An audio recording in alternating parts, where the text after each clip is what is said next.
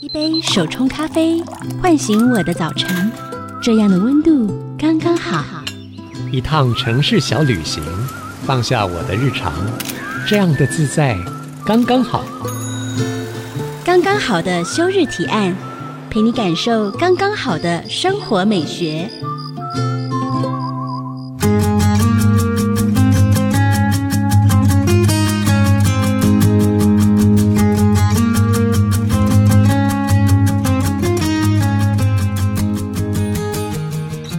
现在收听的是 IC 之音竹科广播，刚刚好的休日提案，我是主持人邱逸轩。如果有收听 Podcast 的听众朋友，您应该有注意到，我们在每一段的节目之间，有许多听众提供的各式各样的休日提案，您可以听到不同的生活风格。这个是我们在生活慢慢学植物是有日搜集到的声音，然后成为了我们节目的一份子。如果你也想要加入我们的节目内容，就不要错过未来生活慢慢学的实体活动。我们会不定时举办慢慢说录音室，搜集您的休日提案。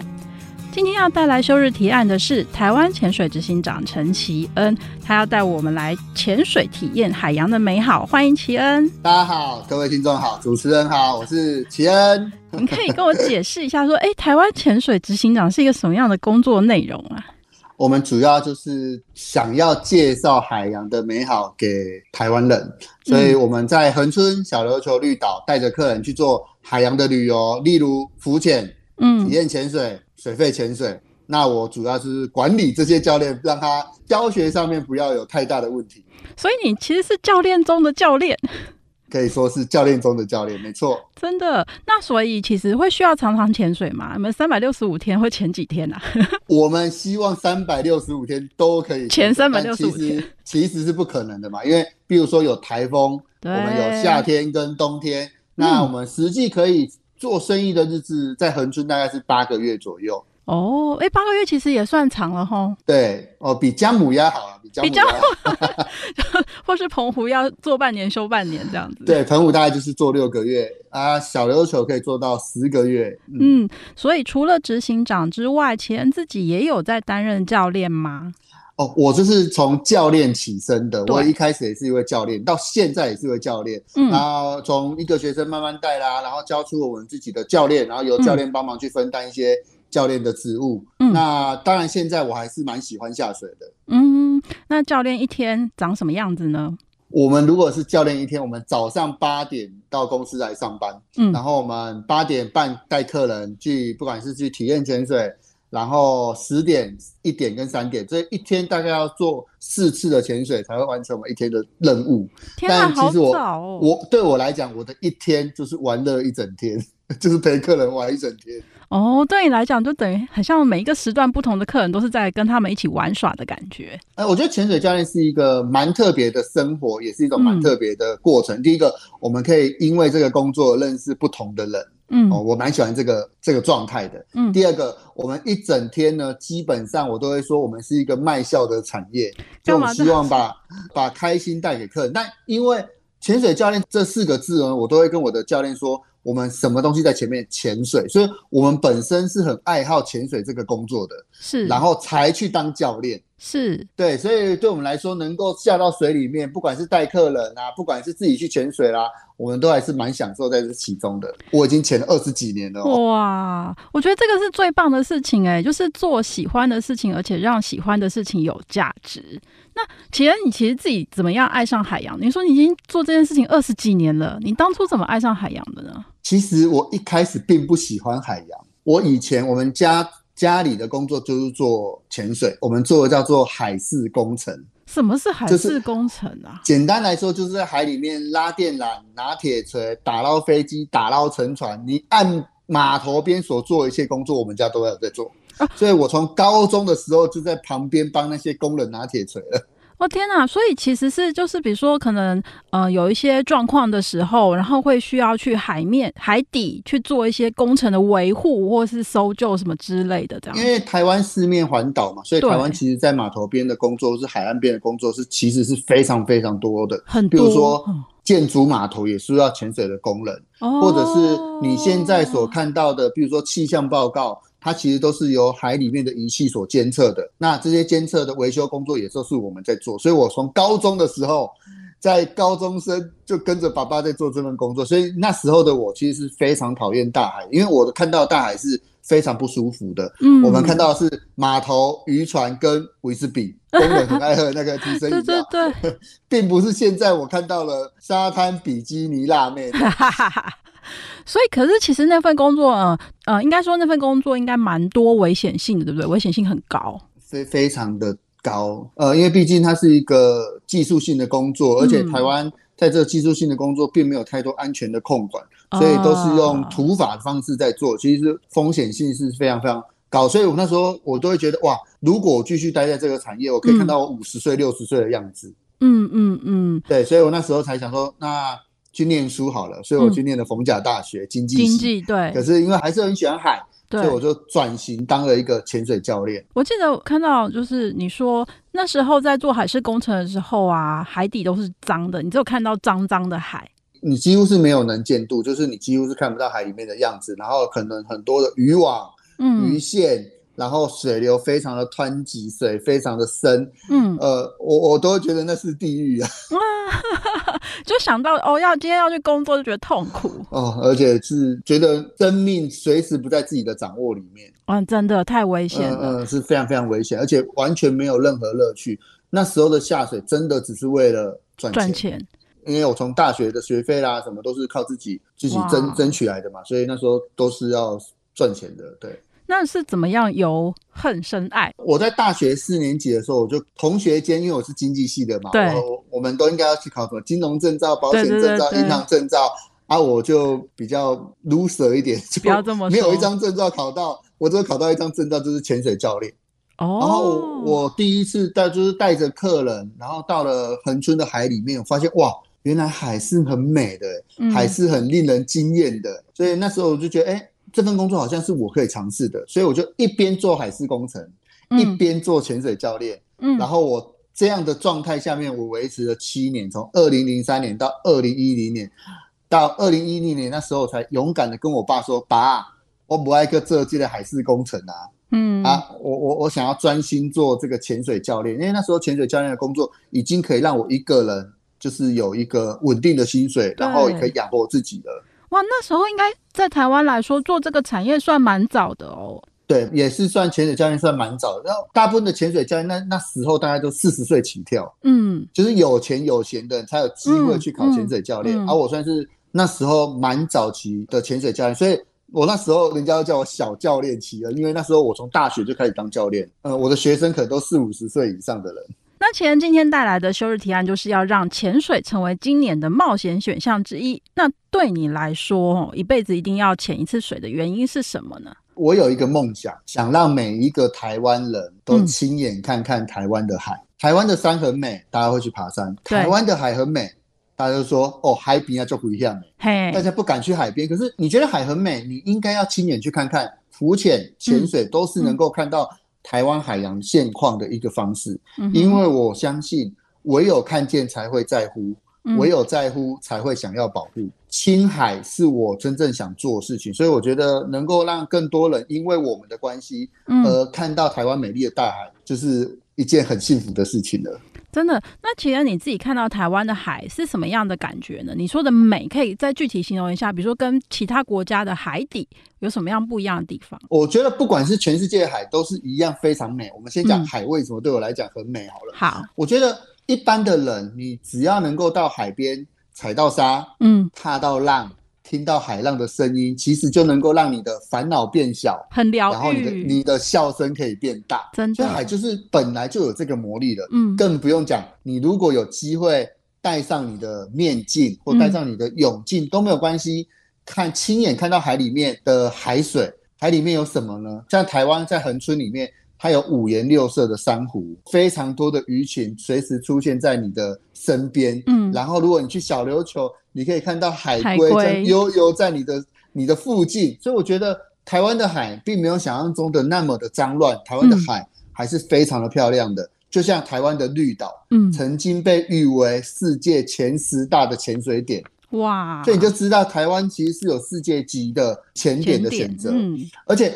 台湾的珊瑚的种类跟丰富度，跟它的颜色的多彩，是世界上有名的。为什么说哎？可是国外的潜点还是比较好？对，因为国外的潜点比较多鱼。嗯，我们台湾的潜点没有那么多鱼的原因，就是我们台湾人，嗯、我们华人非常的喜欢吃海鲜。你看到越来越多鱼，就会很容易就被抓走了。但如果我们重视这件事情的人越多，对，那海洋的资源就容更容易被保护。对，如果是从事这个产业的人越多，那更又会更多人来帮海洋出声。真的，有时候你会觉得，在国外看到一只金鲨，在国外看到一只鬼蝠鲼，嗯、你会觉得、嗯、哦，就是这样子，因为本来就住在这里，嗯、很常会看到。可是你在台湾看到那个感受是完全完全不一样的。哦，真的是非常激动的，真的。那下一段我们就要来请齐恩教练告诉我们潜水的更多诀窍跟注意事项哦。休息一下，稍后回来。刚刚好的休日提案。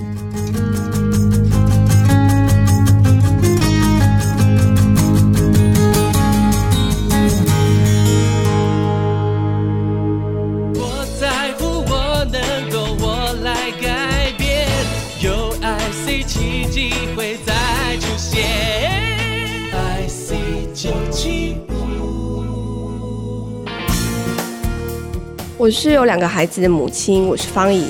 我休日的时候最喜欢去山林或海边，它让我有放松自在的感觉。不知道休日能做什么吗？请继续收听刚刚好的休日提案。欢迎回到刚刚好的休日提案节目现场，我是主持人邱逸轩。今天来到节目上的是想要把海种进我们心里面的台湾潜水执行长陈奇恩，奇恩。呃，请跟我们分享看看，潜水是不是有分很多种类？呃，我们最常听到可能是浮潜。浮潜，简单来讲，它是浮在水面上的潜水，戴着面镜，嗯、咬着呼吸管，穿着救生衣，嗯、由教练带领你在水面上游览。嗯、那我们台湾比较常见，可能就是你会看到一个画面，就是一个教练拉着一个救生圈，后面拖着十个人，然后这个就是台湾式的浮潜活动。嗯但我觉得它应该要被更精致，比如说一个教练带三到四个人，好好的去介绍海里面你可能会看到哪些东西。因为浮潜有可能是这个小朋友或是呃这个参与者他第一次看到海里面的状况，所以我觉得应该要更更细致一点，而不是那种呃好像在逛庙会一样一次很多人的这个状态。哦，那浮潜也是最简单的。那第二种呢，就是一般你可能在小琉球、恒春或者到国外都会从事的，叫做体验潜水。体验潜水，那体验潜水就是背着全套的潜水装备，嗯、包含了气瓶，包含了我们讲的浮力调整背心，你也可以讲救生衣，对或是你的呼吸那个调节器、呼吸调节器，就是你可以把那个气瓶里面的空气供给给你呼吸的一种用具。这样子由教练一对一或一对二带领你下到水里面，大概水深。十到十二米左右，嗯，潜水时间三十到四十分钟，嗯，你因为这个体验潜水会是你第一次的下水，所以你会感觉到水压所带来的剧烈的变化。你第一个感受到的是你的耳压会有不舒服的感觉，对所以你要做一个动作叫做耳压平衡。你可以拿出你的食指跟大拇指，食指跟大拇指，捏住你的捏住你的鼻子，嗯，鼻子轻轻的吹气，你会感觉到两边耳朵鼓鼓的。如果成功，就表示你耳压平衡的动作是 OK 的，用鼻子吹气吗？用鼻子吹气。对，用鼻子吹气。这个就是体验潜水最重要的一个技巧。如果你会的，你就可以去做体验潜水。哦、那教练会带着你到三到四层楼水深的这个地方，对，去看看鱼群，去看看珊瑚。以及帮你拍一些很漂亮的海底照片，创造属于你的海洋回忆。嗯，那再在进阶体，我已经体验完潜水，还有分哦。如果你体验完潜水的话，我强烈的建议你去考一张潜水证照。强烈建议，为什么？因为有了潜水证照之后呢，它就像一张驾照，你可以到世界各地去潜水。哦，不再是被教练一对一拉着带着你去到不深的地方，你可以到水深。十八米的地方，你可以到更漂亮的地方，嗯、因为你不会制造那些珊瑚的一些打断那些珊瑚了，因为你的技巧变得比较好了。这三天的时间，你要第一天你会到游泳池去上课，第二天你会做两次的潜水，下午是用教师课，嗯、第三天会做两次的潜水，嗯、总共有五次的潜水经验，就可以考取一个国际性的潜水证照。三天就可以了。对，三天就可以了。哦。以后你出国去，你只要拿着你的潜水卡跟你的信用卡，你就可以去潜水了。所以那个潜水卡它是国际通用的。对，国际都可以认证的一个、哦、一个卡片。那世界上最流通的一个系统叫做 PADI。PADI，我们叫它 PADI。PADI，嗯。那呃，教练，你会推荐刚入门的听众朋友，是不是从浮潜开始？呃，浮潜或者是体验潜水，我觉得是，哎，我想尝试，但我又我就可能没有三天的时间，然后或者是我有点担心，那你就可以先从浮潜或者是体验潜水两个活动开始去做进行。那这个活动呢，不管你在小琉球、绿岛或兰屿、恒春都可以做得到的。嗯，那有没有呃，比如说场地呀、啊、气候或是安全的考量？比如说你刚刚讲的这几个地点，台湾的潜水的季节呢，嗯、大概从四月到十月，嗯，呃，就双十之前都是不错的季节。哦，原来是这样。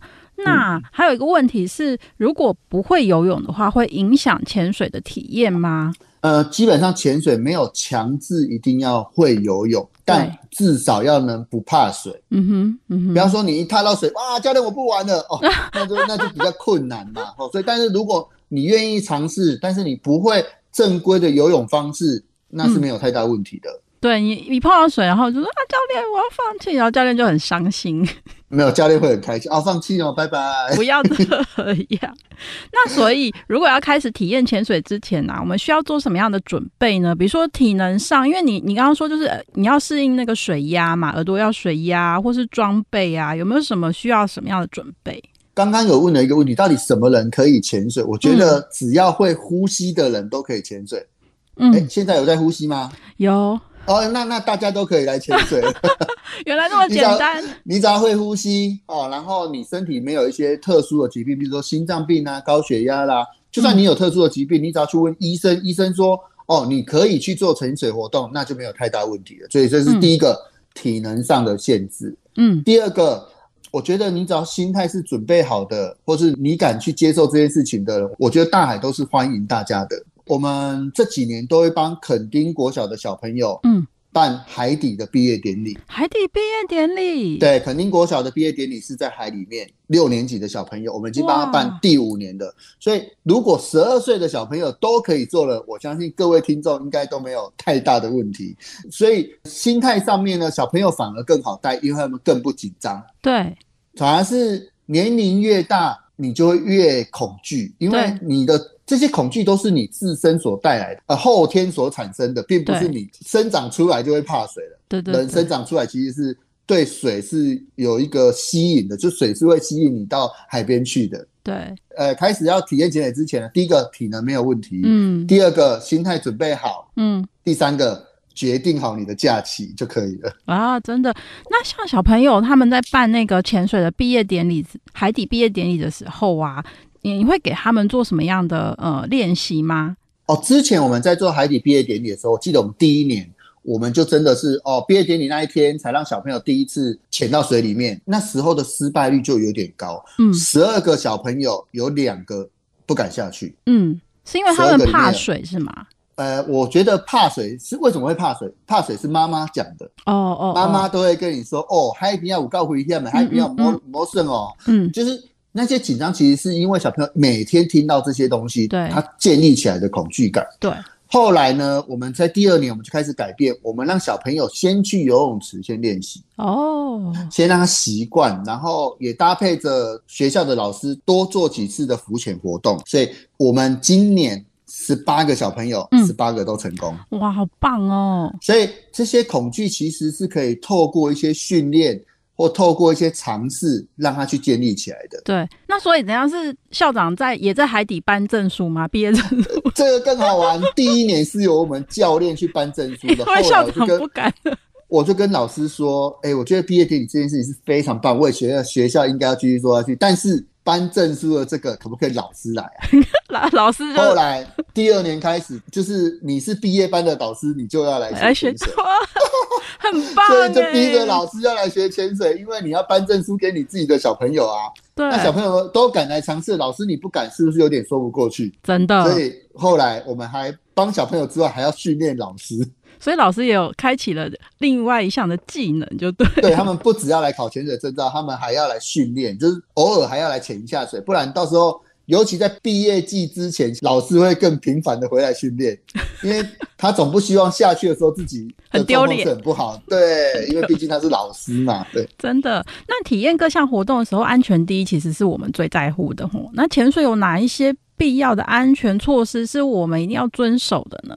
我觉得我们先跳脱潜水的安全这件事情来说好了。嗯、我们先讲台湾人普遍是怕水的，嗯，哦，那些恐惧都是大家会说哦，不要去海边啊，或海边怎么样啊，或溪流怎么样啊，嗯，我们最常用的方式就是禁止，就禁止你不要到海边去。嗯、那我讲一个小的数字，嗯，澳洲、纽西兰玩水的人比我们多三倍，嗯，可是我们台湾水域遇难的人比他多三倍，哎、欸。嗯好，他玩水比我多，为什么我们水域的人比他状况比他多？对，因为我们越不让小朋友去，嗯、小朋友就越容易在海边遇到危险。嗯，因为我们总不可能每天都看着他吧？对，我们只要一不看着他的时候，他跑去溪流玩，所以新闻常常会讲哪个小朋友去溪流玩，来去海边玩，然后被浪卷走了啊。嗯嗯。嗯所以我觉得我们应该教小朋友，并不是禁止，反而应该要有一个很适合的海洋教育，跟他说这种海可以下水，嗯、这种海不可以下水。嗯，海也是有脾气的，它是会生气的。台风让你跑去玩水，你就是自己找麻烦啊。可是小朋友不懂，他说：“嗯、哦，妈妈不在看了，我赶快跑去玩，就发生了危险。嗯”所以我觉得在体验各类的水上活动的时候，应该教导他反而是心态，让他知道。海水未大，永远都可以来玩水，嗯、不要趁着危险的时候跑下去玩。所以第一个、嗯、心态必须被建立。嗯，第二个，如果你水性不好的话，你一定要穿着合适的救生的装备，比如说要穿着救生衣，要戴着面镜，要戴着蛙鞋，不要全身都没有任何装备就跑去玩水。对，这个都是安全上必要的一些概念。可是我们台湾没有人在教这件事情啊。嗯嗯，所以我觉得你去海边玩，你要参加一个浮潜，最好的方式有一个合格的教练带领你去，不只是照顾你的安全，也传递一些适当的海洋教育给这些小朋友知道。真的，而且我觉得身为一个海岛国家哦，去亲近海洋，某种程度其实是老天给我们的恩赐。没错，真的，我们应该是骄傲的航海族，怎么变成都不敢去海边了呢？期待大家都变成航海王了。但是禁止是。不可能产生海洋教育的，因为禁止就没有接触，没有接触我就不会得到一些新的内容，或是我应该怎么跟他相处？对对对，对，我们应该要开放，透过一些适合的方式，让小朋友知道这件事情。真的，谢谢奇恩带给我们很重要的潜水知识入门篇哦。我们休息一下，等等回来。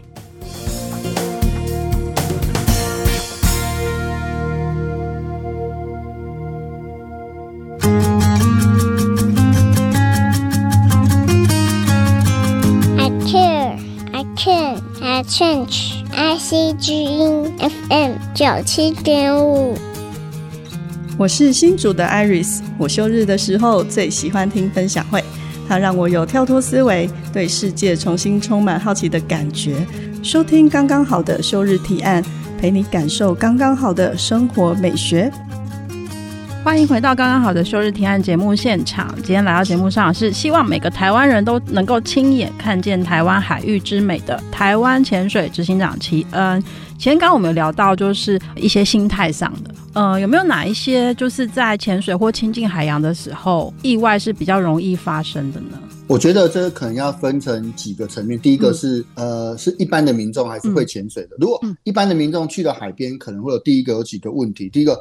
有时候有些海滩哈，它会有一个很大的落差，嗯、对，就是你看起来哎、欸，好像是一个斜坡，结果它会有一个沙子被掏空，突然你就突然间对，那就那就蛮危险。它可能突然哎、欸，怎么突然就变很深，然后一很深一踩不到底，台湾人只要踩不到底就会很紧张，对。所以我觉得第一个你要知道这个沙滩它的是不是缓坡型，还是一个小断层型被掏空的这个状态，这样我们这边有几个海滩，比如说南湾的海滩，它就是一个缓坡型；是白沙海滩，它就是因为沙子被掏空的这个状况，它会有一个小断层。我觉得那一种海滩就会相对比较危险一点点。那我是不是去呃网络上去先搜寻，就是这个海滩是一个什么样的类型，这样吗？去到那里，你可以救生员他通常会围一个比较安全的区域出来，哦、对对对。在在我们恒春半岛的这个沙滩是这样子，所以你只要在那个安全区域里面玩，应该都没有太大的问题。但如果你是在这安全区域外面玩的时候，你就要特别的小心，嗯，或者是你在在这个缓坡上行走的时候，你就要特别不要说哦一下就冲下去，嗯，那你可能突然踩不到底就很紧张，你慢慢的走，哎、嗯。突然踩不到底，赶快往后回推一点，嗯、那应该就没有太大的问题。嗯，哦，所以第一个是这个地形突然的变化，对，对这个玩水的民众可能会比较危险一点。嗯，第二个就是被水母的叮咬。嗯嗯嗯。哦，水母的叮咬，就是如果你发现你可是有水母的状态下面的时候，我建议就是不要再继续长待了。就是你看到有东西在飘的。对，如果你可以可视，就是你看得到，嗯嗯、或是说你被在水边突然被盯上的时候，那你就要赶快撤离，不要再继续贪玩，因为有一只水母可能就会有一群水母了。哦，原来是这样。它是一个潮水所带来的，不是说只有一只然后就没有了。嗯，那被水母叮咬，当然就是呃，我们讲就是尿尿啦，或者是醋啊。嗯，所以我我我觉得在国外他们在水母的这件事情做得非常的好，因为水在国外的海滩上面都会有一个叫救生塔。就是上面会站，嗯、就是有一个塔，然后上面会有救生员在看。嗯，这个救生塔的旁边呢，都会跟你说什么时候会有水母的出现，然后上面都有那个水母的药可以让你做急救。哦，就是你被水母叮咬，你就拿那个药来喷洒。只要水母的量体够多，他们就会关闭整个沙滩，跟你说、哦、啊，今天水母太多，然后不能下水，并不是因为风浪不好，而是水母多，然后关闭沙滩。第三个，我们可能会遇到跟潜水员会最最担心的就是水流突然的变强。呃，水流也是一样，你一下水，呃，你如果发现你怎么一直往某一个地方走的时候，这时候你就要特别的小心，它水流开始在做湍急的状态了，你就可能还是要依照你的能力，慢慢的往岸上慢慢侧过来，那这个就可能是今天不适合玩水的这个状态了。嗯哼，而这个其实在在你的当下，你都能够明显的感受的。嗯，并不会说哦，它突然很小，然后突然变很大，不会，它都是缓步的增加的，慢慢的，所以是慢慢的，所以你一定能够当增加，只是你有没有把你的感觉放大？有时候在海边玩就很开心，就很疯啊，像我小孩，哦、一下去就什么都不管了，那不管可能等等等到它大到你没办法掌握的时候，可能就是危险会来的时候了。再来是谈到我们潜水，如果你今天是一个潜水的民众，你要去潜水了，你要注意的事情可能就有，比如说。你什么潜水夫病啊？你刚刚听到什么潜水夫病或空气不够啦？嗯、那这些种种的这些问题呢，基本上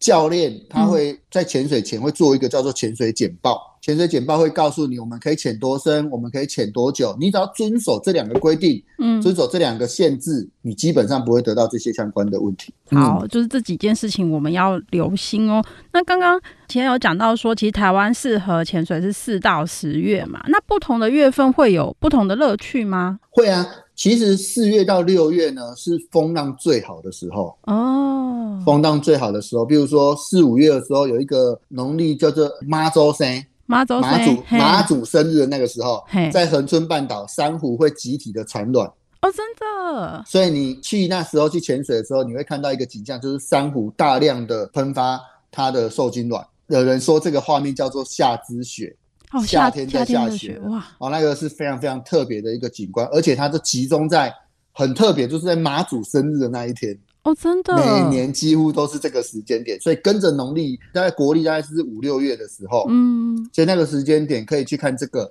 然后七八月当然就是游客非常多，可是八九月会有一个问题，就是台风会变多。对，啊，九月之后会回稳，可是双十过后呢，双十过后就会有东北季风又下来，嗯嗯，所以最好的期间点，我觉得就是在这个时候，每个阶段。会有它不同的生物的大量的出现的时间，嗯，所以我们就说啊，比如说刚刚讲的珊瑚产卵啊，嗯，或者是哪一种海蛞蝓，哪一种哪一种鱼类的大出啊，我们就会注意去看这样子。真的太有趣了。那台湾适合潜水的地方，你刚刚有说恒春嘛？台湾有几个呃比较有名的潜水的场域呢？我们之前有邀请了一个国外的作者叫 Simon，Simon 啊、呃，他来台湾的六大前场，我们出了一本书叫做。Dive into Taiwan，潜入台湾。嗯，嗯，然后这本书是第一本向世界介绍台湾的书。哦，真的。然后我们我们就去了东北角，嗯，然后恒春、小琉球、嗯、绿岛、兰屿、澎湖，台湾的六大潜场。嗯、所以，如果你有在潜水的听众，记得收集这六大拼图哦。真的，那六大潜场各自有什么不一样的风景跟特别的地方吗？那我先从从东北角开始来讲啊。东北角它是一个，我觉得对呃台北人相对友善的一个地方，因为它当日就可以来回啊，哦，去到那里可能一个小时就到了。对，它是一个非常。交通非常方便的，嗯，而且我那时候其实要办这个东北角潜水旅游的时候，对。啊，就是要办这个台湾潜水旅游的时候，我其实是没有划入东北角的，因为我觉得东北角能见度没有那么好啊，然后或许生态在我以前认知里面生态没有那么丰富，嗯，可是这个作者他就说你一定要写入东北角，我说为什么？嗯，他说台湾没有很多这种一般的旅客，但台湾有很多这种会议旅客。就来台台北开会的，嗯、或者来台北参加一些那个展览的，嗯，那他没有两到三天的时间去澎湖啊、绿岛啊，嗯，大家可能有一天的时间，如果他会潜水，他就可以选择去东北角潜水，嗯，他觉得东北角应该被介绍出来，嗯，然后我们就这样子就把东北角规划进去，我发现哇，我台湾怂，其实东北角的环境我觉得是非常好，但是能见度当然没有比上我们的恒春或小琉球，但它的鱼类生态在这几年的保育，尤其是潮境公园。我觉得是非常丰富的，嗯、所以东北角我会定调是当日可往返的，嗯哼，我们的秘密花园，嗯，真的很棒。那其他地方呢？南部？第二个，我们就来到了我们的恒春。对、嗯，我觉得恒春是适合全家人都来的地方，嗯，因为潜水的人可能爸爸潜水，妈妈不潜水，妈妈可以住在大饭店里面享受 SPA，对，小朋友可以去冲浪、骑马。然后它一样有很棒的餐厅，有五星级的饭店，它是可以满足所有人的需求，嗯哼，而且绝对不会被，比如说台风被关岛，它它就是一定可以回得去的，坐个高铁一定可以回得去的，所以它没有那么高的风险。针对外国人，或是你觉得我完全不能够有一天被耽误的人，对，恒春是一个很棒的选择，真的。那再来，我们聊到了小琉球，小琉球就是坐船只要十五分钟。嗯，真的，我觉得小琉球是海龟可见率最高的地方。对，就我听过一个，就是因为我们不能去摸海龟嘛，然后听说有一只海龟很爱来碰瓷哦，就是对 就是它会来故意弄它，它它可以来摸你，真的很有趣。而且其实小琉球好像水域也很清哦。哦，所以它的能见度非常，也是大概十五到二十米，就是你可以看的距离大概有十五公尺到二十公尺。嗯、然后最特别是它海龟的这个密度非常的高，嗯、大概有七八百只海龟常住在小琉球的周围。嗯嗯嗯。但是小琉球现在就是观光客有点太多了，对所以有可能人比龟多。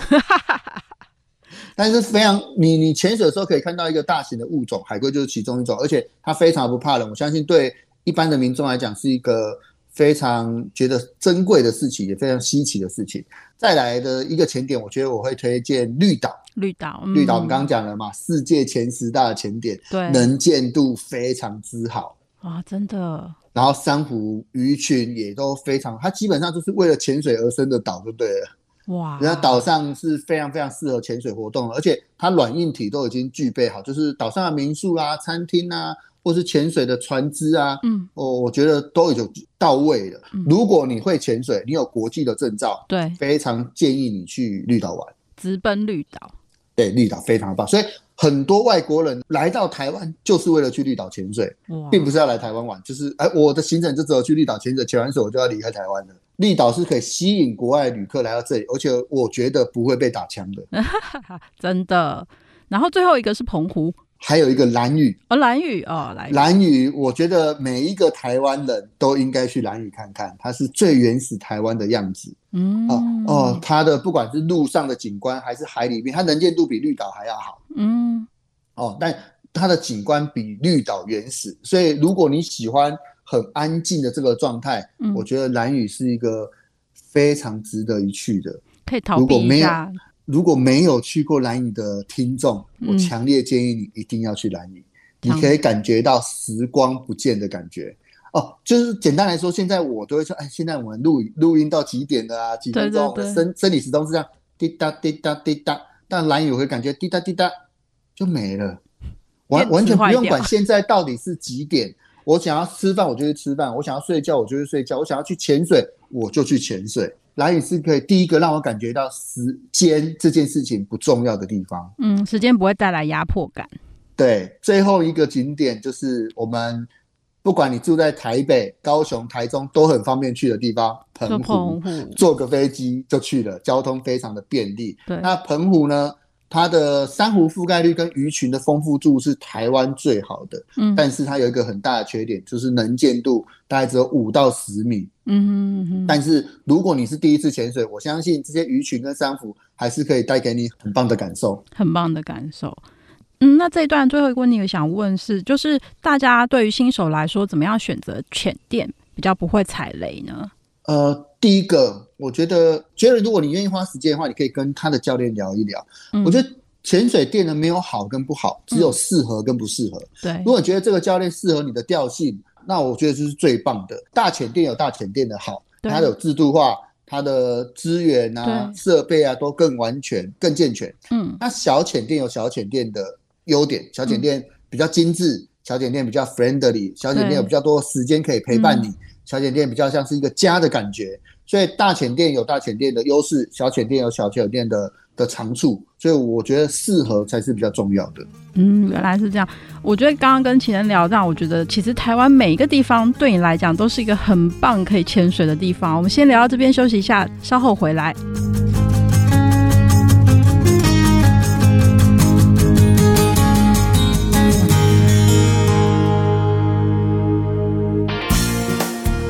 全球华人的心灵故乡，IC 之音广播电台 FM 九七点五。我是竹科 RD 工程师布丁。我休日的时候最喜欢玩手作艺术，它让我有放松静心的感觉。收听刚刚好的休日提案，收集各种体验生活的美好方式。欢迎回到刚刚好的休日提案节目现场，我是主持人邱逸轩。今天跟我们聊潜水的是，他说他的所有一切都是大海给他的。台湾潜水执行长陈其恩，其恩其实最近有一个新动向，我出了一本书。对，我就出了一本叫做《蓝色学院白金潜水总监的海人养成计划》。白金潜水总监就是刚刚我们说是教练们的教练，对不对？对。我除了是教练中的教练之外，我还是得到这个系统给我一个叫白金课程总监。简单来说，全世界只有七十个，只有五个会讲中文。嗯、我是全世界第一嘞会向讲台语的白金课程总监，真的太厉害了。那这本书想要告诉我们什么呢？基本上，因为潜水是一个偏冷门的活动，我想借由这本书，它有三个部分。第一个部分是让大家知道说潜水是一个什么样的活动。那如果你会潜水，你可以从这本书里面得到什么样的教学的知识的含金量。嗯然后第二个部分呢，如果你对这个产业有兴趣，嗯，你可以知道如何成为潜水教练，以及这产业有什么样可能性的发展。嗯、那第三个是我自己小小的私心，因为我是在海边创业的，算是一个非典型的事业。我想大家跟大家聊聊，在海边创业是一个什么样的状态。我觉得这本书真的是你想要潜水的人的圣经，因为从就是真的从初学的，因为我觉得你开篇的第一个问题就是说，其实你不适合潜水。你先告诉大家说你到底适不适合潜水，然后不适合原因是什么？那你可以透过什么样的过程去觉察自己，给自己时间，然后再进来这个领域。所以我觉得这本书真的是超级圣经，非常对于介绍潜水来说非常的详细。值得收藏。写潜水的人不多，嗯，写潜水教练的人更少，嗯，那写潜水创业的，我相信我我应该是没有什么太大看过，所以我希望可以浓这本书可以浓缩这三个部分，然后给不同的人都可以有不同的启发。嗯，呃，齐恩可以再跟我们聊聊，就是你曾经接触过哪一些印象深刻的学员或是客人吗？有什么有趣的故事？好。其实我不要不要讲客人，也不要讲学员，我想要讲我自己的家人。你自己家人？呃，我我都会每天带我的小朋友去海边玩水。我还记得我小孩子他现在六岁，他三岁的时候有一次我们去海边浮潜，嗯，浮潜完之后我走第一个，我儿子走第二个，我老婆走第三个。嗯，我突然发现后面那个人停下来了，我就转头看他，嗯，我就看到他面对大海鞠个躬，然后跟大海说：“大海，谢谢你。”嗯，三岁的小孩跟大海说谢谢你，我就说：“帅宇，你在干嘛？”嗯，他说：“我想跟大海说声谢谢，因为让他让我让认识了很多不一样的朋友。”我说：“朋友哪里有朋友？海边就我们三个人，哪里有朋友？”嗯、他讲的朋友就是小丑鱼、梭鱼、海龟。他刚刚在海里面，他觉得海带给他太大的开心了。这件故事带给我很大的冲动，就是我并没有教我的小朋友要尊敬大海，我只是陪他去海边玩，他自然对海产生了一个很特别的感情。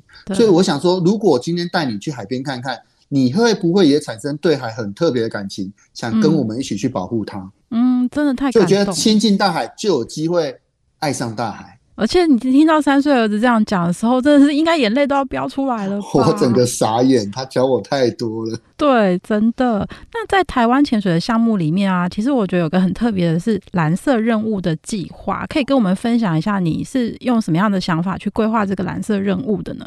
这个计划就是我的小孩子的关系而产生的。嗯嗯、蓝色计划简单来说，就是将我们获利的百分之二十拿出来做海洋相关的事物。嗯、第一个，我们会做。净海近滩的活动，我们一年可以做一百场的近海跟近滩，一年一百场，我们比 NGO 做的还要多。